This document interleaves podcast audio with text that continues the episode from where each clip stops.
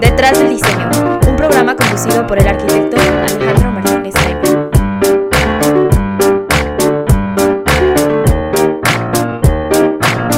Hola, ¿qué tal? Buenas tardes amigos del canal Diseño. Pues estamos eh, estrenando eh, programa. Este es el primer programa del año.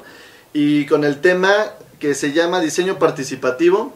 Eh, es un tema bastante interesante para todos los que nos dedicamos al diseño, ya que eh, principalmente nosotros como, como, diseñadores creativos queremos tener eh, como cierto, cierto ímpetu y también este, como marca dentro de nuestro diseño o nuestro objetivo o también este objeto final, ¿no? Pero al, al final de cuentas siempre hay que involucrar al, al, que está del otro lado, al usuario final. Entonces, en este caso estamos hablando de un tema urbano y vamos a hablar sobre, sobre lo que es el diseño participativo en espacios, en espacios urbanos y en, y en el espacio público.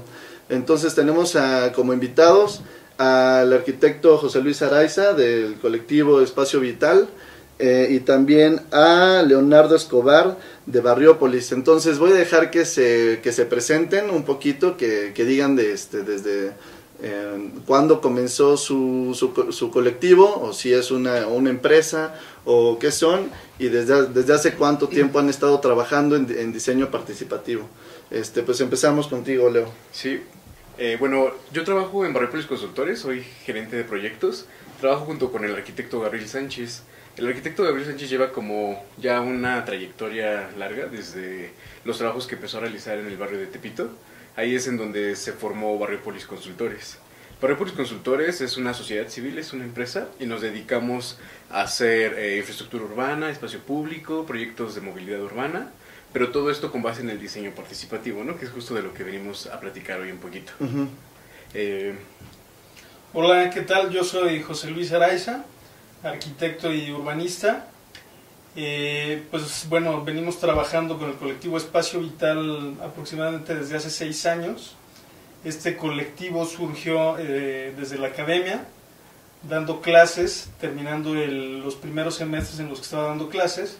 Invitamos a los alumnos a llevar este, los diseños que ellos estaban haciendo en clase a las calles y sobre todo también como parte del diseño participativo.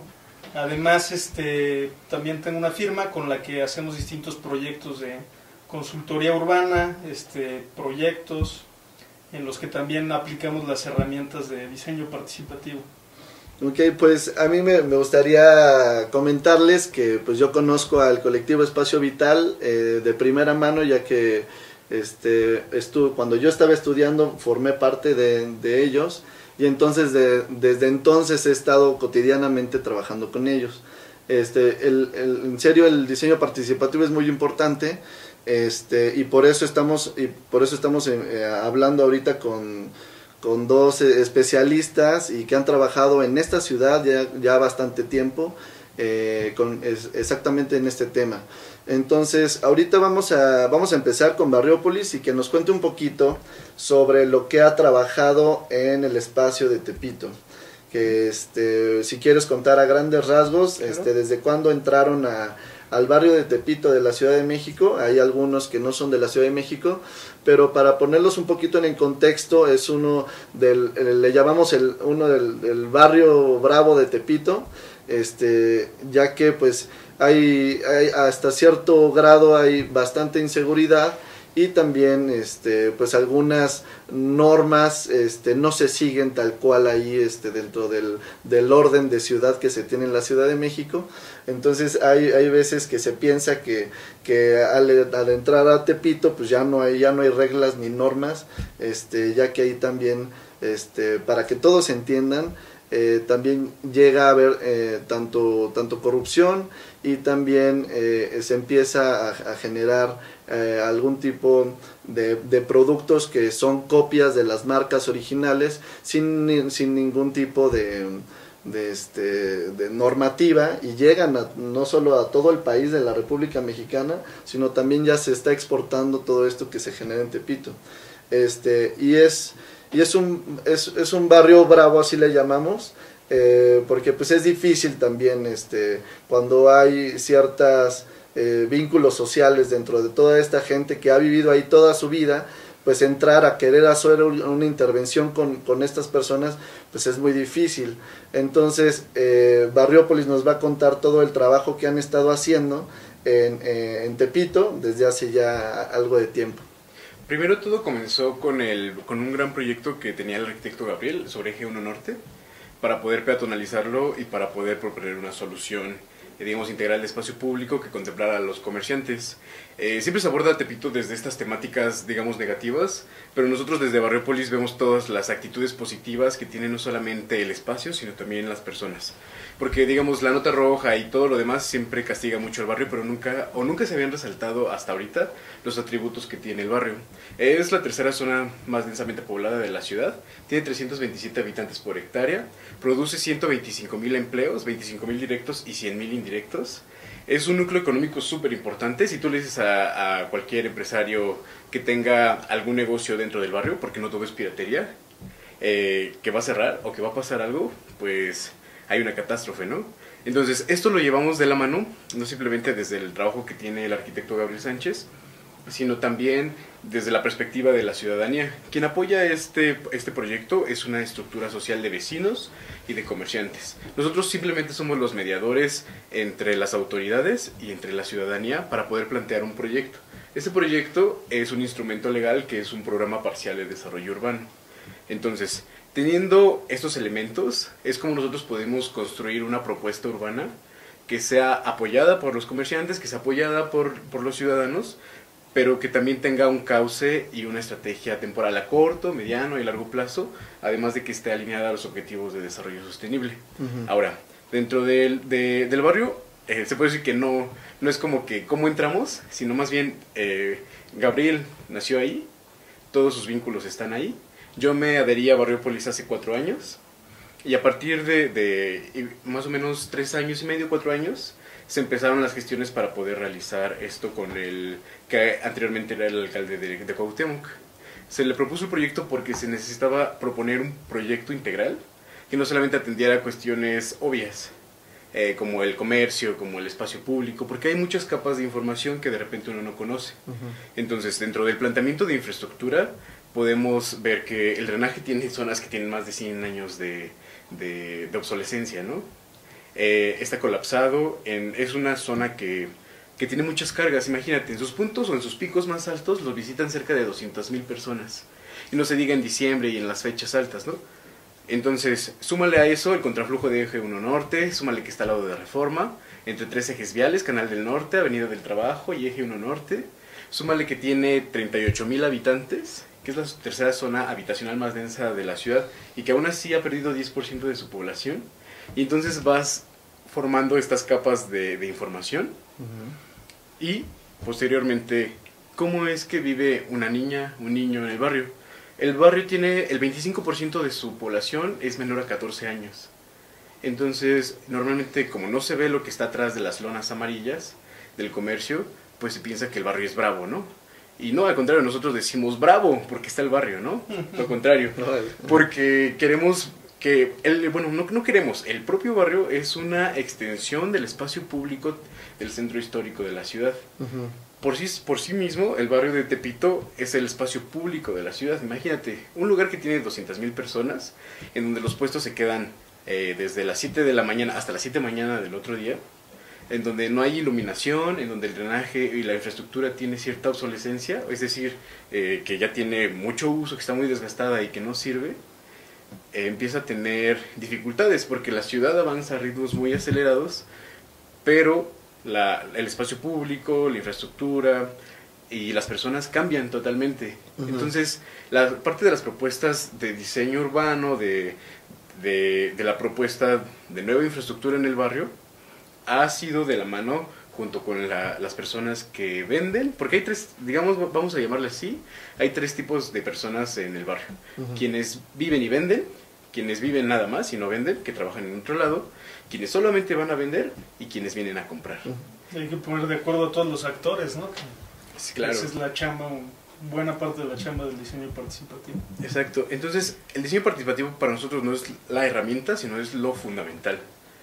Eh, trabajamos a partir de tres ejes. BEI para las personas, eh, trabajo transdisciplinario y gestión, gestión y más gestión, porque es importante poder coordinar, digamos, toda esta información, los, los deseos y las necesidades de las personas, pero en un instrumento legal que le pueda dar continuidad y que le pueda dar un, una continuidad a corto, mediano y largo plazo.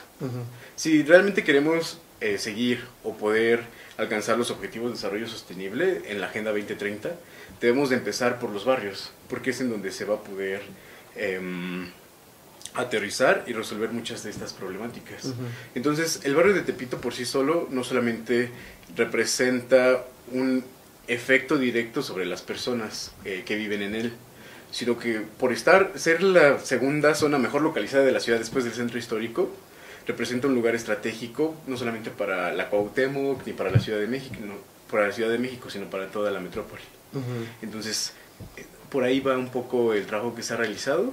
Eh, el año pasado se realizó la consulta pública en este, en el, en el, perdón, los talleres de participación ciudadana, los formales, porque nosotros constantemente estamos trabajando con el Concilio de Vecinos y Comerciantes, también con talleres eh, con los niños, específicamente en la Escuela República Dominicana, en la calle de Constancia, y hemos tratado de toda esta información que les estoy dando, que son como bullets muy, muy, muy específicos, eh, socializarla, ver cuáles son los atributos y las potencialidades del barrio, dejando de lado un poco lo que ya sabemos, ¿no? O lo que la mayoría sabe del barrio por, por las notas, por los medios de información. ¿no? Más allá de eso, queremos darle la vuelta a la y darle un giro eh, de perspectiva al barrio para poder potenciar todos sus atributos, que son muchos. Eh, un simple hecho es que el barrio cumple 500 años dentro de, en el 2021. ¿no? El 13 de agosto de 1521 hicieron preso Cuauhtémoc en la iglesia de la Concepción Tequipeuca. Entonces, ese es un hecho que marca un hito no solamente en el barrio, en la ciudad, sino también en la cultura y en la mexicanidad, o en lo que conocemos, ¿no? En esta parte del mestizaje entre la antigua cultura y la cultura que llegó y lo que resultó de ella, ¿no? Entonces, Tepito siempre ha estado ahí. El problema es que no se había visibilizado y solamente se habían anotado tres puntos de 100, digamos, de diferentes capas de información que están ahí, pero que es difícil discernir porque pues están detrás de las lonas. Al final esas capas de información no son más que las representaciones, acciones y deseos de, las personas que viven, que comercian y que visitan al barrio. ¿Cuál sería el, la imagen objetivo que busca Barriópolis en Tepito? O sea, ¿qué es, qué es en realidad lo que, qué es lo que están trabajando para llegar a qué? Primero es el trabajo con la comunidad es un ingrediente esencial. Si no trabajas con la comunidad, no importa si eres cientista social, si eres arquitecto, si eres urbanista, si eres ingeniero, si dejas de lado lo más importante, es muy probable que tu proyecto fracase en el proceso. Entonces, para nosotros es muy importante eh, fundar las bases junto con la comunidad de qué es lo que se quiere. Eh, específicamente son 23 proyectos estratégicos y 7 detonadores. Empezamos desde una cuestión de infraestructura, eh, donde el eje rector es el espacio público y posteriormente vamos viendo acupunturas urbanas. ¿A qué me refiero con esto? Espacios verdes que son pocos, reforestación, eh, qué tipo de calle vamos a poner en la zona comercial, qué tipo de calle va a estar en la zona de la lagunilla, qué tipo de calle va a estar en la zona habitacional, porque Tepito solamente es el 30% comercial o lo, que ven como puestos en las calles.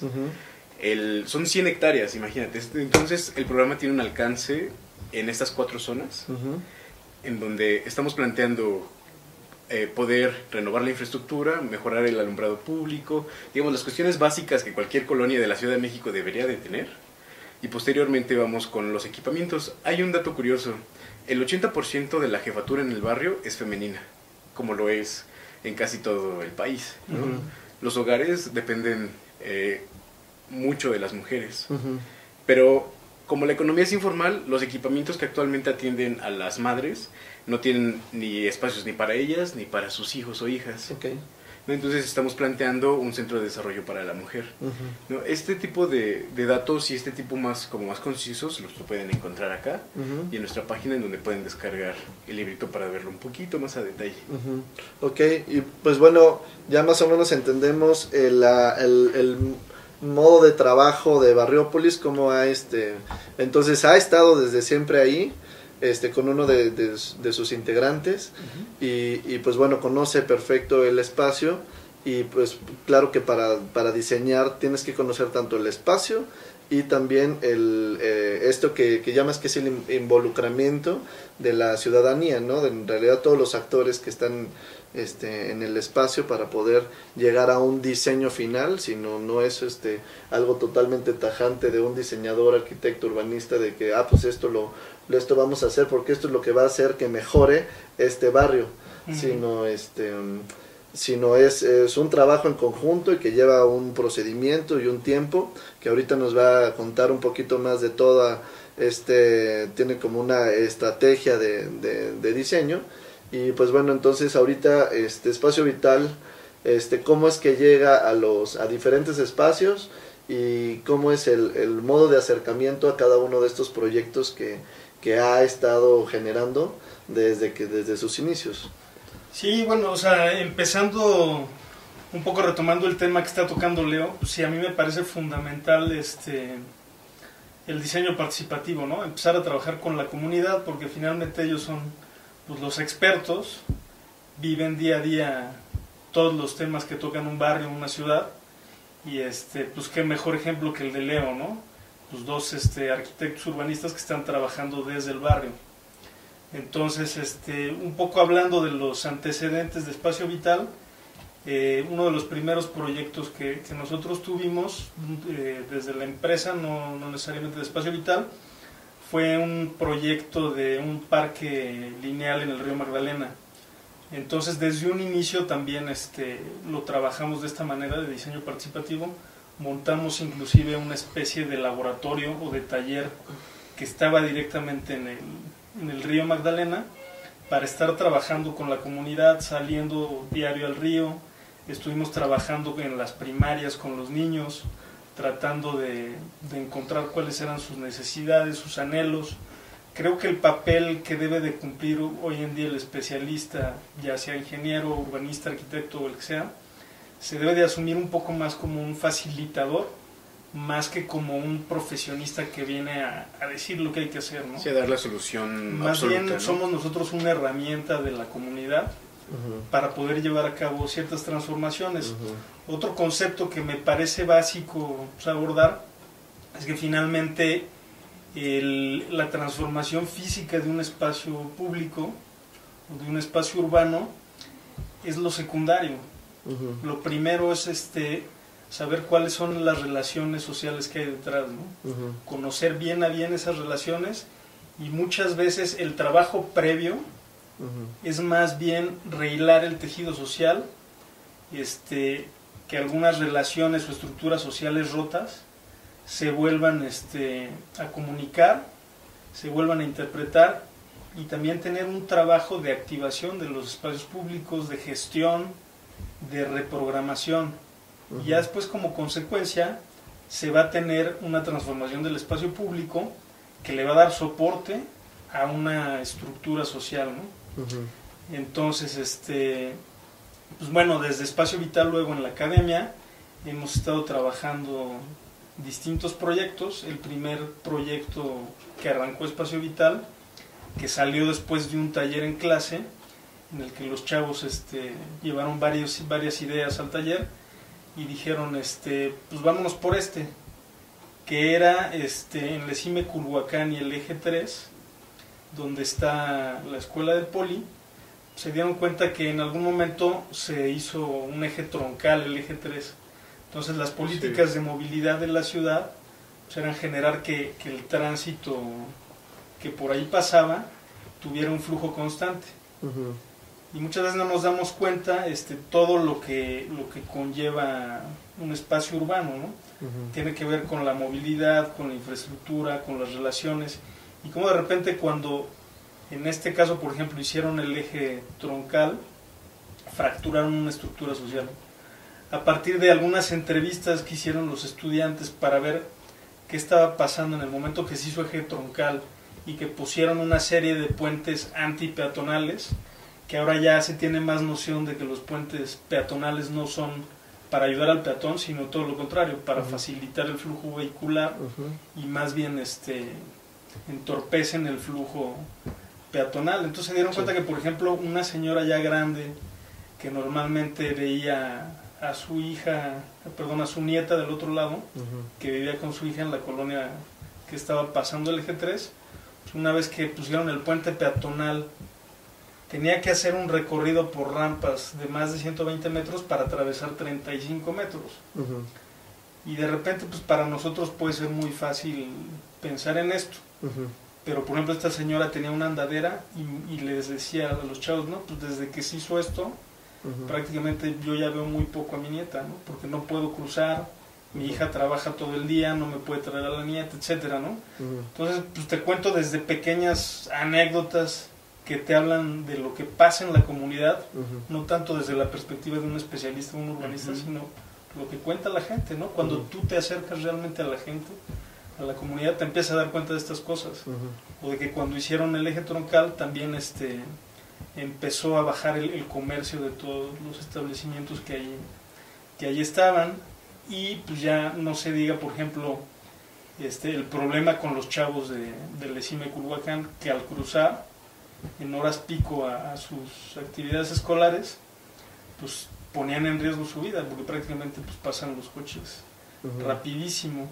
Y como prácticamente no se ocupaba este puente vehicular, había asaltos, había una serie de problemáticas asociadas a una política de movilidad mal implementada. O sea, los que subían los asaltaban y los que cruzaban por abajo los atropellaban. Exactamente. Entonces lo que hicimos pues, fue generar una intervención con los chavos, plantearon una serie de ideas de cómo se podía aprovechar un camellón que por ahí cruzaba, cómo se podían conectar una serie de infraestructuras como estaba el Canal Nacional, una unidad deportiva que estaba más atrás, este, con algunas otras infraestructuras urbanas, cómo se podía generar una ciclopista para que algunos estudiantes pudieran ocupar este tipo de movilidad, que de hecho por ejemplo en la delegación Iztapalapa, es donde más se usa la bicicleta. Y donde menos hay infraestructura. Y donde menos hay infraestructura, ¿no?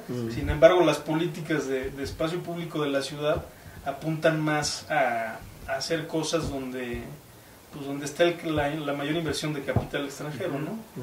Es por eso que el sistema Ecobici pues, empezó en una zona central, ¿no? Entre otras situaciones, también era más fácil de implementar claro. por ciertas situaciones, ¿no? Pero ahí es donde decimos, bueno, ¿para quién se está haciendo ciudad? ¿no? ¿O realmente hay una ciudad con equidad? Entonces, bueno, a través de estas herramientas de diseño participativo nos vamos dando cuenta de estas cosas, ¿no? Desde la academia. Entonces se hizo una intervención, improvisaron un semáforo los chavos, este, le explicaron la propuesta a los estudiantes, se acercaron con las autoridades del poli, presentaron el proyecto, juntaron una serie de firmas, invitaron a gente de la extinta ahora autoridad del espacio público a que documentara esta intervención y se presentó la información pues para que le diera continuidad este, las autoridades, ¿no? Y ahí quedó como un buen proyecto. Y eso con la idea de generar el paso peatonal a, nivel y quitar el, puente peatonal. Sí, sabíamos que era muy difícil porque tenía pocos años que se había vuelto un eje troncal, el eje 3, pero bueno, el, el, objetivo primordial se cumplió, que fue este que los mismos chavos se dieran cuenta que a través del diseño participativo pueden empezar a generar transformaciones en sus comunidades y en sus barrios, ¿no? Sí, y creo que, o sea, en cuanto a nivel de ciudad, los ejes viales ayudaron mucho a todo, a todo lo que es este la conectividad del norte-sur, oriente-poniente, eh, pero sin esos ejes, sin, que hubieran estado esos, esos ejes viales, o se hubieran creado en, su momento, la ciudad sería un caos, ¿no? Sí hicieron no solo solamente el eje 3, es el eje 3 Oriente, sino todos los ejes que, existen, pues hicieron un, este, un, dividieron la ciudad en colonias, en alcaldías, bueno, en delegaciones, ahora alcaldías, y, este, y dividieron familias. Pero creo que la idea de, de, lo, de justo lo que estamos hablando es cómo crear este, proyectos urbanos, o sea, sí, sí hacer una obra pública este, de gran escala, lo, lo que pudiera ser este, un eje vial, pero pero eh, invitando a la ciudadanía, escuchándolos y entonces haciendo este tipo de, de entonces ahí hubiera habido un, cruce, ¿no? El cual no existía y pusieron un puente. Entonces, en, en, en vez de tener o los cruces a cada eje o a cada cuatro o cinco cuadras, pues entonces tal vez uno donde en realidad hay una universidad, donde hay un, un, un, un, mercado, un supermercado, lo que sea. Este, o sea, es, esta es la idea de lo que estamos hablando, ¿no? De, de sí hacer los proyectos urbanos, no pararlos, eh, pero siempre y cuando es, escuchando a, a todo, a, pues a, a la ciudadanía, ¿no? Y viendo, observando más que nada, como dice, somos, somos un, un intermediario de, de entre la, los demás ciudadanos y también el gobierno, y entonces generamos este sí, tipo de proyectos. Sí, facilitadores, facilitadores, porque dentro de las metodologías o dentro de las, más bien de, dentro de la implementación de los proyectos de infraestructura, sea lo que sea, carreteras, puentes, este, parques, lo que tú quieras ver en sólido, en físico, en duro, en concreto, eh, si no atienden como la problemática social uh -huh. o al diagnóstico de cómo se sienten las personas respecto a, oye, ¿está bien que hagamos esto? Uh -huh. ¿Te parece bien? Como cuando eh, quieres o estás ordenando tu casa, quiero mi mueble ahí, quiero este color, quiero cambiar esto. Entonces cuando no se toman en cuenta esas opiniones, pues se dan por hecho. Y luego también los, los tiempos políticos apretados, los tiempos de hora, los presupuestos, uh -huh. se van sumando muchas cosas y al final quien termina perdiendo pues somos todos, ¿no? El ciudadano en general, el ciudadano que, que, camina por ahí, que transita por ahí. Eh, por ejemplo, el caso de los ejes viales pues es una política orientada al automóvil de los años 70, uh -huh. ¿no? Eh, ¿Qué hubiera pasado si no? Pues se pudo haber implementado un sistema este, no sé, en ciertas partes de teleférico, en ciertas partes eh, de, de, metro, ¿no? Uh -huh, o sea, siempre sí. hay alternativas, sí. pero el problema es que siempre se ha vinculado como hacia una política eh, que prioriza el automóvil y no el peatón. Uh -huh. Entonces, en ese sentido, tampoco hay evaluación. Eh, parte de las metodologías de urbanismo táctico, de placemaking y, y de cómo se construye la ciudad uh -huh. a partir de estas este, relaciones que menciona José Luis, cómo eh, realizas una intervención o un análisis con los pocos eh, o muchos recursos que tengas, sociales, económicos, porque a partir de la evaluación vas a saber cómo hacerlo después. Y a partir de que inicias eh, un proceso de participación con las personas, vas a tener muchos más detalles de cuáles son las necesidades específicas y no lo que tú como consultor, como profesional o especialista uh -huh. ¿no? eh, entiendes de la zona. Uh -huh. Porque al final los especialistas del sitio pues te pueden llevan 30, 40 años viviendo ahí. La señora que se pone con los tamales en la mañana, el señor de los jugos, todos ellos te van a decir o te van a dar una cronología día con día de cómo se comporta el espacio. Uh -huh. Y al final ellos eh, no te van a hacer los planos, ¿no? No van a hacer eh, las cosas técnicas, pero sí que tienen sí, una perfecta idea. Está, el, el, en realidad el, el conocimiento está, está en la gente, ¿no? Y creo que además es también la, la importancia del diseño participativo radica en, en empezar a activar este, estos círculos sociales, ¿no? Uh -huh. Por poner otro ejemplo, ¿no? Uno, otro de los proyectos que hicimos desde Espacio Vital. Espérame, espérame, antes de que sí, sigas. Sí. Este, ahorita nos va a seguir explicando José Luis y también eh, nos va a explicar de la metodología que tiene Espacio Vital este, para, para evaluar un espacio público, que, que, tiene una, y también la metodología que tiene este, Barriópolis para, para llegar a un proyecto con diseño participativo. Pero dentro de, dentro de esto está un, una publicación que hizo Barriópolis en donde viene a detalle este, cómo, cómo viene desde, desde su filosofía, este, cómo es un programa, el, eh, la metodología que tienen este, pues ya probada en todos estos eh, proyectos que han hecho, eh, desde un programa de desarrollo urbano, después llegar a, un, este, pasando por placemaking y llegar este, a, a un proyecto este, pues, pues participativo. Vienen este, bastantes imágenes del, del barrio, y de, de, Tepito y pues bueno lo vamos a, a este a regalar a, a, algún alguna persona que nos que nos esté viendo y que nos que nos comenten este pues dos proyectos les parece dos proyectos de espacio vital y dos proyectos de, de Barriópolis ¿Sí? ¿Se bien. pueden encontrar en la página fácil? Sí, pueden encontrar un poquito. La página es barriopolis.mx Ajá, y la... ajá. y ahí pueden encontrar un poquito. También el libro está descargable electrónicamente en PDF, pero pues bueno, este es el físico, ¿no? Pero pues es, a veces es padre, ¿no? Tener la Sí. versión impresa. Y pues bueno, eh, quien ponga, el primero que ponga dos proyectos de, de Espacio Vital y dos proyectos de Barriopolis, este, les vamos a regalar la, la versión impresa de la metodología de Barriopolis. Y ya este, seguimos entonces con José Luis que nos estaba contando. Sí, bueno, darles el, las, las redes de Espacio Vital porque, Ajá. para que te puedan dar también los proyectos. No, está, es que está, o sea, Ah, es en el- es en el- lo tienen que poner en, en el comentario de Facebook de la transmisión en vivo. Ahí abajo, este, busquen el link. Es, es es- canal diseño, canal diseño MX en Facebook y en la transmisión en vivo en el, Ahí este, eh, ahí pongan el, el comentario en la transmisión en vivo de Facebook y el primero que lo ponga ahí, este, se, lleva la publicación. Venga.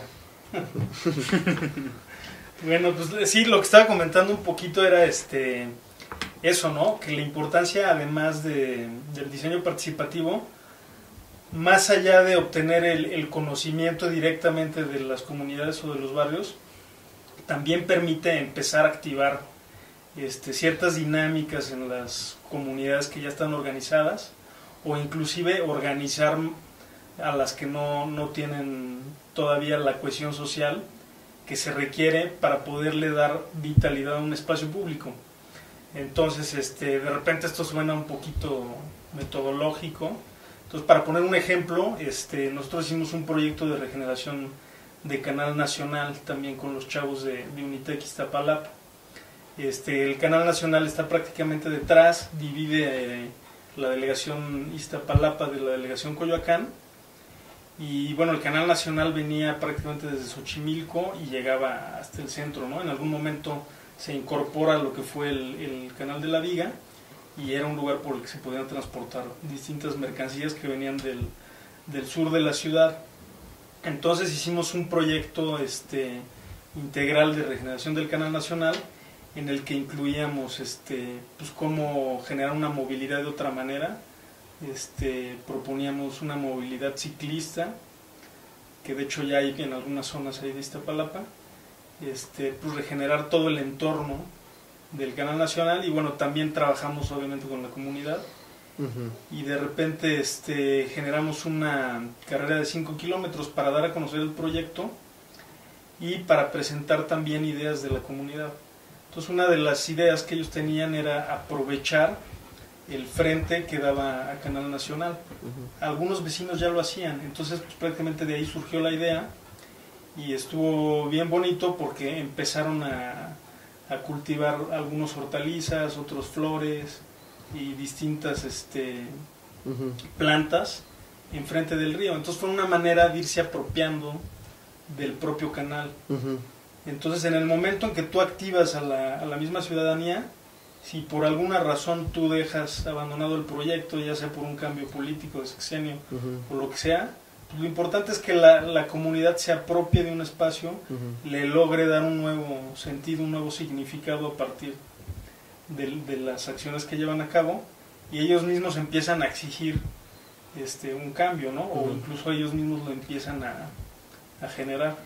Hay ciertos espacios en, en la Ciudad de México, me imagino que en, en todas las ciudades del mundo, donde eh, estos espacios como Canal Nacional, que son límites de entre, entre dos alcaldías, que entonces ya no le dan mantenimiento ni Claro. una alcaldía ni la otra y son espacios medio olvidados, que, que justo pro- proyectos como este son este son un ejemplo perfecto que, que debemos de seguir todos en este tipo de, de ejes o limitantes no siempre son o, o ríos o limitantes de este de- Bajo puentes. de bajo puentes Bordes, ¿no? Bordes de la lo- ciudad. los bordes ajá entonces este pues digo también cualquier persona que nos que nos esté que nos esté escuchando este pues empiecen a, a trabajar a- seguro tenemos uno a unas cuadras de nuestra casa y este pues si no empezamos nosotros en realidad este las alcaldías no no le van a tener importancia y es es, este, es padre y es fácil cuando se hace un proyecto con, de ciudadanía que llega a gobierno y que en, en verdad se, este, se implementa o se ejecuta si viene desde abajo y no, y no de arriba para abajo. ¿no? Sí, pues el mejor ejemplo es Barriópolis, ¿no? Ujú, O sea, con todo y que son profesionistas, pues empezaron ellos a trabajar desde su comunidad. ¿no? Bueno, y ahora este, pues me gustaría este, preguntarles este, sobre los recursos. Este, de cada uno de estos proyectos que, que se han ejecutado, que han hecho, que han, que han llevado con, con, las, con la ciudadanía, diseño participativo, este, si han llegado a este, hasta qué grado, porque si se han terminado o se han quedado en idea, este, de dónde, de dónde sacan el recurso y cuál es el, la, la, este, el camino ¿no? que tiene cada uno de ustedes. Sí, en el caso del programa parcial de Tepito, fue un proyecto pagado por la actual alcaldía Cuauhtémoc, Ujú, pero dentro del proyecto o dentro de cómo nosotros pensamos los proyectos, sí de manera individual y de manera específica, pero todo se trabaja a manera de un plan maestro. Y este plan maestro tiene una parte de fundamentación legal, que lo que estás proponiendo sea viable, Ujú, y también tiene una, un apartado de una propuesta, eh, eh, sí, digamos financiera, de dónde vas a obtener los recursos, a través de qué mecanismos y a través de qué fondos. ujú. Existen diferentes fondos, ¿no? A nivel federal, eh, a nivel ciudad y, y también los que se ejercen a nivel local. Ujú. Eh, O muchos- internacional, ¿no? o, o internacionales también, dependiendo de los mecanismos que, que se tengan. Por Mm. ejemplo, eh, no sé, instituciones como el Banco Interamericano de Desarrollo, o también las gestiones que puede realizar, o no Habitat no, no otorga recursos para ejecución, pero sí que puede dar todas las, eh, digamos, los puntos rectores para involucrar un proyecto a escala internacional y que posteriormente, inclusive el sector privado puede invertir. Eh, muchos eh, hacen como estas diferencias, ¿no? Como de privados, públicos, instituciones, ciudadanos.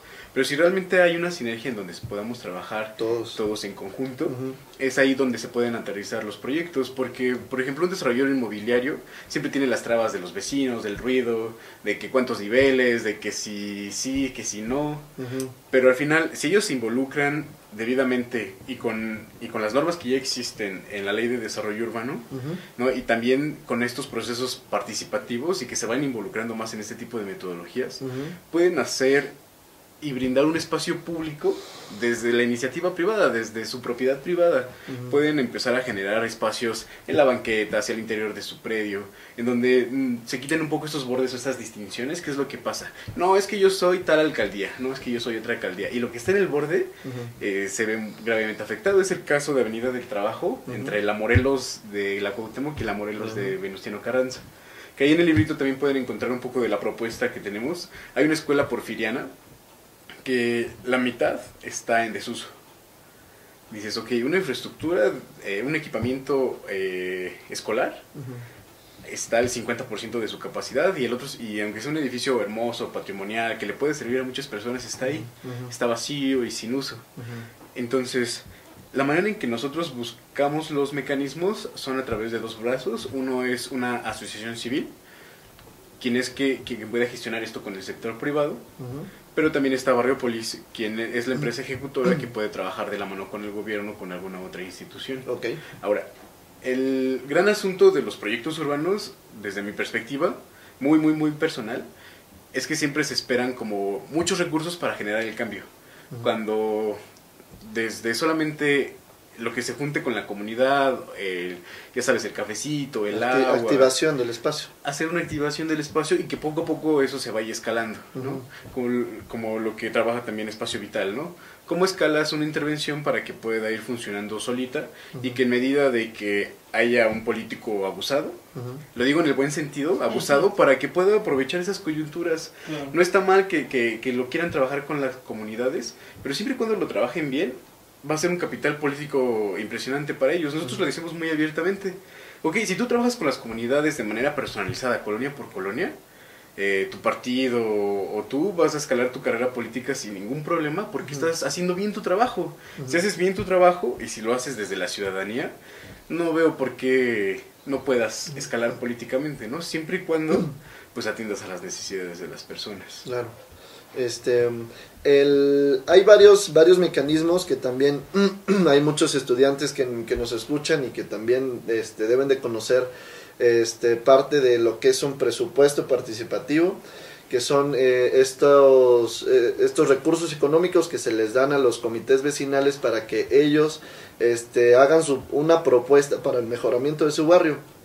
Entonces desde ahí se pueden ir empezando a, a involucrar con, con, sus mismos vecinos que a veces ni se conocen entonces, acérquense a, sus comités vecinales, vayan y pregunten, digan que son este, diseñadores, no importa que sean diseñadores de interiores, que, pero pues en realidad tienen un, un ente creativo, ¿no? Y entonces pueden ayudar, a aportar, a, generar este, desde, desde un espacio residual ahí dentro de su colonia a una cuadra de su casa y generar un, un nuevo espacio con, con, con juegos para, este, pues para sus hermanos, para, para, para sus hijos, lo que sea, este, estos son los, los, los presupuestos participativos, los, las, hay otros que son este, medidas de integración urbana, que son los, los, los presupuestos que, que tiene que este, dar los desarrolladores inmobiliarios a la ciudad para que les, les permitan una licencia de construcción, pero es, es, para mejorar el entorno de donde va a haber un, un, nuevo desarrollo de ellos, entonces se pueden acercar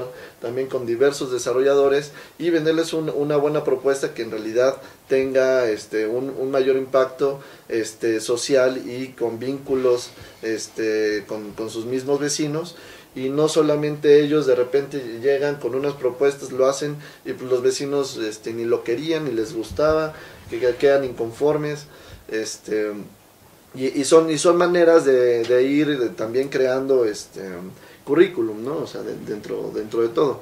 Este, ahora vamos a los a las metodologías que, que, este, que nos falta hablar. Uh -huh. Este, entonces, ¿qué tiene este espacio espacio vital dentro de una metodología tanto para acercar como si hay de un estudio de un espacio para poder este llegar o sea, cómo cómo se, se selecciona este canal nacional, ¿no? ¿Por qué se seleccionó este afuera del, de la, del, del Politécnico? O sea, ¿cómo, si tienen alguna metodología de, para esto? Bueno, en este caso, desde, o sea, desde la academia, Espacio Vital lo que hizo fue pues, trabajar como, como les digo, como un taller en el que los estudiantes trajeron distintas propuestas, pero también muchas veces este, salíamos de las aulas, salíamos de las aulas a ver cuál era el entorno. Y de hecho, dos de los proyectos que desarrollamos pues, están prácticamente en el entorno este, más cercano a la, a la, Unitec, ¿no? que fue el proyecto de Canal Nacional y el proyecto de La Viga, porque creo que lo mejor es trabajar directamente pues, con el entorno inmediato, con, uno, con lo que uno tiene a la mano, para estar observando diariamente y con ojos de, de, usuario involucrado con la comunidad y no, no como especialista, ¿no? Uh -huh. Lo que decíamos, trabajar más como un facilitador y ya un poco refiriéndonos más como a las metodologías, este, pues hay distintas metodologías ¿no? que, que en su momento hemos abordado. Está desde lo que se le llama el placemaking, que no tiene muchos años, que tiene que ver mucho con el urbanismo táctico, para irse acercando y empezar progresivamente, como decía Leo, ¿no? O sea, no, no, generar, no querer generar un cambio a gran escala o a mediana escala, que es muy difícil conseguir recursos, sino más bien empezar a generar pequeños cambios que lo, per, lo que permiten más allá del cambio en el espacio físico es ir este, involucrando a la comunidad, ¿no? creando comunidad. Entonces está el placemaking, está lo que le llaman el design thinking, que son distintas metodologías en las que se va mm. haciendo como una lluvia de ideas con la comunidad y se van haciendo prototipos que luego se van este, poniendo a prueba y se van este, evaluando, ¿no? Uh -huh. este, pues también está mucho de la teoría de Paulo Freire, que él empezó a hablar mucho del, precisamente de esto, ¿no? Del diseño participativo. Uh -huh. Entonces, pues la verdad creo que no hay una metodología única, hay muchas maneras de trabajar directamente con la comunidad. Lo importante pues es este involucrarse y que sea un trabajo uh -huh pues muy muy real, muy franco, muy sincero, ¿no? Directo con, con la comunidad que, que vive claro. el espacio. Sí, que puede ser a veces que, que, si se tiene una metodología no siempre funciona para, para, un, para una comunidad que está en una colina a que está en un, en un barrio este, en el centro de la ciudad, ¿no? A veces son, son diferentes este, dinámicas y bueno, creo que también hay que saber este, eh, más bien eh, estudiar a la- a la- al- el espacio y las personas para saber también cómo llegar y qué tipo de metodología tal vez usar, ¿no? Tal vez si ustedes, este, algunos que van a trabajar solamente ya tiene una metodología muy, muy estudiada, ¿no? Este, ¿cómo es la de Barriópolis? Pues nosotros de repente somos un poco más pragmáticos y lo que tratamos de hacer es que no hay no hay no hay hilo negro, ¿no? No hay este una maraña ahí de, de cuántos libros me tengo que este leer para poder aprenderlo, ¿no? Es solo que te acerques con la comunidad, que empieces a platicar con tu vecina, con tu vecino, con el señor de los jugos, el señor que sale temprano a vender periódico, el de la basura, porque todos te van a decir específicamente cómo funciona tu colonia en ciertos aspectos. Si está un guardia de seguridad afuera de tu edificio o si está el señor este que, que, no sé que te llega y te toca vender todas las, las semanas algo específicamente eh, te va a dar a conocer un poco de cuál es su lectura eh, general del espacio en el que en el que vive. Porque digamos es algo es algo normal. Cada quien conoce su colonia como la palma de su mano pero el problema es cómo llegas de ese, ese diagnóstico de las necesidades específicas y las escalas hasta un proyecto urbano que sí eh, pueda satisfacer esas necesidades. Entonces, ahí en medio, pues hay muchos trechos, ¿no? Claro, y creo que también lo importante es identificar a los, o sea, a los actores, ¿no? A los actores principales porque siempre va a haber este... Claro. O sea, es identificar a los actores y tener como una especie de diagnóstico o conocer bien cuáles son sus necesidades, sus anhelos y pues de repente hay conflictos entre ellos, ¿no? Hay contrapuntos que también hay que irlos resolviendo. O sea, el trabajo de este facilitador urbano es también un poco de gestor y de negociador de, de cómo este, atender todas o la mayoría de las necesidades que se tienen en una comunidad. Así es gestión, gestión, Gestión. más gestión y otra vez gestión. Entonces, eh, a la hora de que tú planteas un proyecto, pues siempre va a haber muchos pros, muchos contras, pero mientras mantengas la esencia de lo que de, de verdad se necesita, eh, no va, y, y que lo fundamentes bien también en la manera técnica, nosotros tenemos esos tres ejes básicos. DEI para las personas, trabajo transdisciplinario, la perspectiva de un médico en la ciudad, la perspectiva de alguien que sabe sobre bioética en la ciudad, de un sociólogo, de un trabajador social, es muy distinta a la de un ingeniero. Claro. Entonces te va a dar la integralidad del proyecto, que es muchas veces lo que se busca.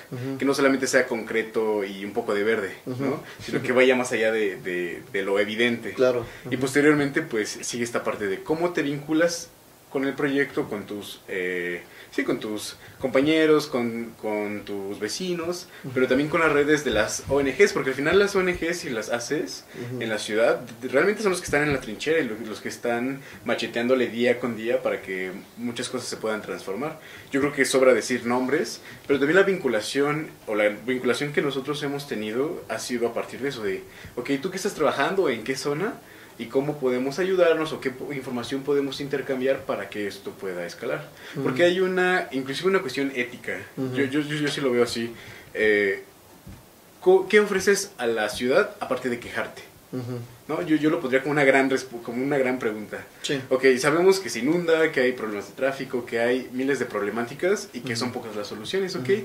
Entonces, como ciudadano activo, como profesional, como lo que quieras hacer, ¿qué propones desde tu mesa de trabajo, desde tu escuela, desde tu casa, desde la oficina, para que esos pequeños cambios impacten de manera positiva en lo público? Es un boomerang, es un karma urbano, nosotros le decimos. Si tú haces ah, cosas bueno. positivas, te van a pasar cosas positivas, quieras o no. Pero si tienes de manera tajante al egoísmo y esos valores, digo, a estos antivalores, ¿no? Que desde la primaria te los ponen, o, ¿no? o que la abuelita te los dice, niño, no hagas esto, compórtate de esta manera, o, o piensa en el bien de los demás antes que en el propio, te va a cambiar mucho la perspectiva de cómo funcionan de cómo funciona la ciudad, porque al final la ciudad es la casa de todos. Nosotros de repente nos desvinculamos y pensamos que nuestra casa eh, se acaba cuando cierras la puerta. Y no, realmente ahí empieza tu hogar. Entonces, de- de- igual un poco de la mano con la seguridad, Ujú. que es algo que se toca mucho en el tema de espacio público, Ujú. es que también hay una percepción negativa generalizada Ujú. por delitos de alto impacto y porque la nota roja vende mucho. Entonces, también creo que desde Barrepolis hacemos una invitación a vivir el espacio público, a caminar, a vulnerarte como persona, aunque suene raro. A que no tengas miedo que te vayan a asaltar, este, que no tengas miedo que te vayan a romper el corazón si conoces a alguien en la calle, ¿sabes? Estamos en una época en donde estás atrás de un teléfono sin realmente vincularte, ni conocer, ni mirar a los ojos a las personas. Claro. Entonces, esa parte emocional y esa parte es, muy necesaria porque por eso hay depresión y hay estrés. Porque pues si estás solo con tu laptop o con tu celular todo el día, ¿no? O en la oficina y siempre estás frente a una pantalla, ¿en qué momento caminas? ¿En qué momento brincas, sonríes, te acuestas? Lo que quieras. Eso te va a permitir, yo creo, ser un mejor ciudadano porque conoces a tu ciudad. Y si conoces a tu ciudad, pues vas a saber que le duele y poco a poco igual vas a decir, ok, le duele esto, pues propongo esto. Entonces creo que más que dar una solución de cuál es la metodología, es una invitación a que salgan, a que caminen, a que, a que prueben la ciudad y se van a dar cuenta de todas esas problemáticas, ¿no? que son más que evidentes. Claro. Sí, creo que esa analogía que, es, que dices pues es básica, ¿no? O sea, finalmente la ciudad es la extensión de tu casa. Y si te quedas en tu recámara encerrado, pues no, no, no tienes manera de, tener esa vinculación emocional, ¿no? De salir y convivir y vivir el espacio público. Porque además lo que le da seguridad a un espacio público es que lo habiten, ¿no? Que haya intensidad, que haya gente mirándolo. Claro, una vida de barrio. Sí, pues, pues bueno, estamos llegando este, al final. Hasta el momento no, no ha habido este, un comentario ganador. aún así se queda este, el video grabado en el momento que, alguien postee ahí este, la respuesta, pues ya le notificaremos y haremos una publicación este, con el ganador. Y pues bueno, pues muchas gracias por, por venir, por, este, por platicar aquí con nosotros un poquito sobre el diseño participativo. Este, más, más allá de, de lo que de lo que un diseñador puede puede llegar a ser otros que sean este arquitectos interioristas diseño diseñadores de modas este de, joyería eh, hay que hay que también entender este no solo también eh, la manera conceptual de crear como como un objeto, sino también entender este, el, usuario. Digo, claro que este, muchos ya lo saben, lo dominan, pero, pero a veces nunca eh, se hace un diseño participativo con la persona, ¿no? O sea, tal vez este, llegas como a correcciones, ¿no? ¿Te gustó esto? No, no me gustó. Ah, bueno, después regreso. Ahora sí te gustó, no. Pero no es como con la persona. Y este, estamos hablando de temas urbanos, de temas, este, un poquito, este, mucho de mayor escala, pero pues sí, este, mientras más grande, pues hay este, más gente involucrada. Entonces, este, totalmente necesario involucrar a la ciudadanía en cualquier este, proyecto este, urbano, de espacio público, este, o ya sea también arquitectónico y también pues, este, de lo que da no solo la arquitectura hacia adentro, sino eh, extiende hacia, hacia su misma banqueta, ¿no? Y este, pues bueno, pues muchas gracias por, por vernos. Este es el primer programa eh, del 2019 y pues bueno, los, los esperamos el próximo jueves a las 6 de la tarde con otros, con otros invitados. Vamos a tener este, justo de lo que hablamos ahorita, este, de, con un especialista, eh, bueno, el, el, Placemaking Latinoamérica. Estará, este, estaremos hablando sobre, sobre generar este, espacios, ¿no? Pues muchas gracias y pues hasta la próxima.